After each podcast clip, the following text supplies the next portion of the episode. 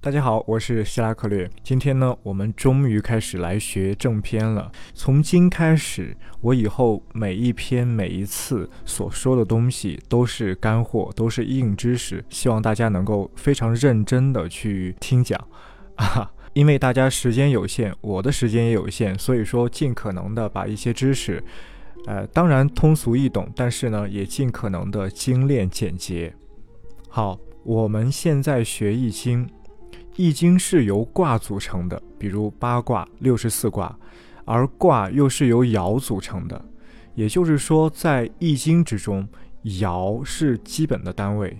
而众所周知，爻有阴阳之分，所谓的阴爻和阳爻，啊，这也是我们现在常说《易经》是二进制计算方法的思想源头的原因。包括西方的莱布尼茨，他当时在读到中国的这一部分哲学的时候，据说啊，他就由此产生了灵感，二进制的灵感，以至于到现在呢，促成了我们现代计算机的产生。一阴一阳之谓道嘛，阴和阳就是爻的性质。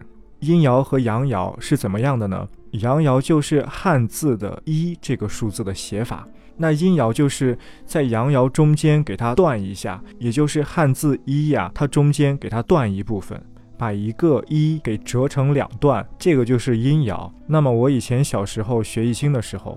啊，那个时候我也不知道是谁给我的一种印象，也可能是我自己的突发奇想吧。当时我有个挺有意思的想法，就是把阳爻和阴爻分别想象成男人和女人的阴部，哈，这当然是开玩笑的了。后来经过继续的学习啊，发现这种想法是不怎么站得住脚的。好，那么阴爻和阳爻是怎么产生的呢？这个我想绝大多数人都不了解，都不知道。大多数人读易经的、研究易经的都认为，阴爻和阳爻本来就是我们现在学到、我们现在看到的这个样子。阳爻是一啊，阴爻是一，中间给它折断。大多数人都认为这是它原本的样子，但事实上不是。直接告诉大家，通过我们现在的考古发掘工作，可以说我们现在发现了易经的阴爻和阳爻在古代的它最原始的面貌。先秦时期啊，在秦朝之前是用一和六这两个数字来代表阳爻和阴爻，就是汉字的一和六啊。而且呀，这个一实际上等于七，这个就不仔细告诉大家它为什么等于七了，它有自己字形和字义上的渊源。我们现在的历史学家、考古学家。经过大量的论证，已经发现了其中的关联。大家现在只要知道，古代人是用一和六，或者说是用七和六这两个数字，分别代表阳爻和阴爻就行了。然后呢，还有在包括清华简等一批考古资料之中，除了七和六之外，还有两个数字也出现，就是八和九。而且我们在，而且我们在古代的典籍之中，比如《左传》之中，都发现里面有几处明确的记载，某个卦之八这样一种文字记载，就是说在七和六之外啊，八也是非常重要的。而且呢，除了八、七、六这三个数字之外，九也非常重要。这个以后大家自然会知道。我以后再给大家读关于《周易》的古书的时候，大家就会知道了。在《周易》之中，“九”这个字啊，汉字“九”这个字啊，代表的就是阳爻。比如乾卦，它由六个阳爻组成，那么第一个阳爻就可以叫做初九。初就是指它是第一个爻，九呢就是指这一个爻它是一个阳爻。第一个爻叫做初九。第二个爻叫做九二，第三个爻叫做九三，第四个叫做九四，第五个叫做九五，第六个呢叫做上九。就是说，以后大家就会知道，九这个数字在周易之中也代表阳。好，那么我们总结一下，六七八九这四个数字全都可以用来指称阳爻和阴爻，用来代表这个爻它的阴阳的性质。当然了，除了这四个爻之外，还有一个数字是五。但是五这个数字啊，它和阴阳是没什么关系的，或者说它是阴阳的融合形态。好，六七八九，七和九代表的是阳爻，六和八代表的是阴爻。这个大家先记好啊。不仅在这四个数字之中有这样一种规律，在从一到十这十个数字中也有这样一种规律，也就是。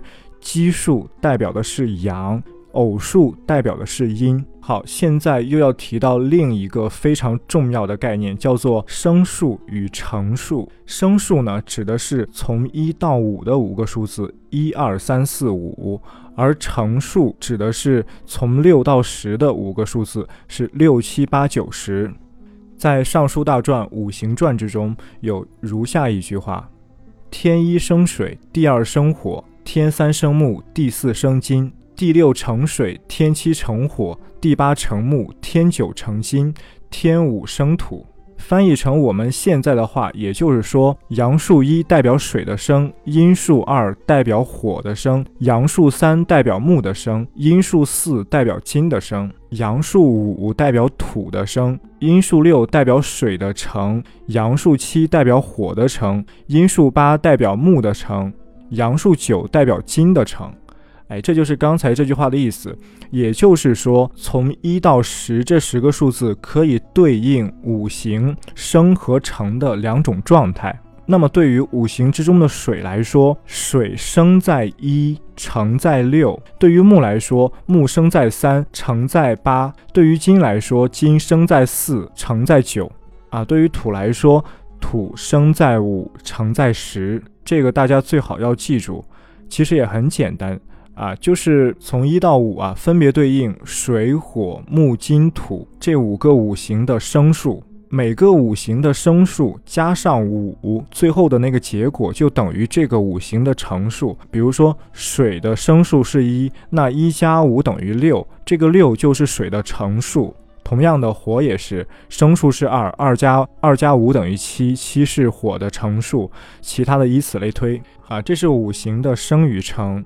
那么回到我们刚才说的《易经》上，爻有阴阳之分，在古代呢，用六七八九这四个数字来指称爻的阴阳。那么明明有十个数字啊，为什么只取其中的四个数字来代表阴阳呢？是这样的，我刚才说了，从一到五这五个数字啊，是生数，或者说它是先天的，是鲜艳的，是一种气。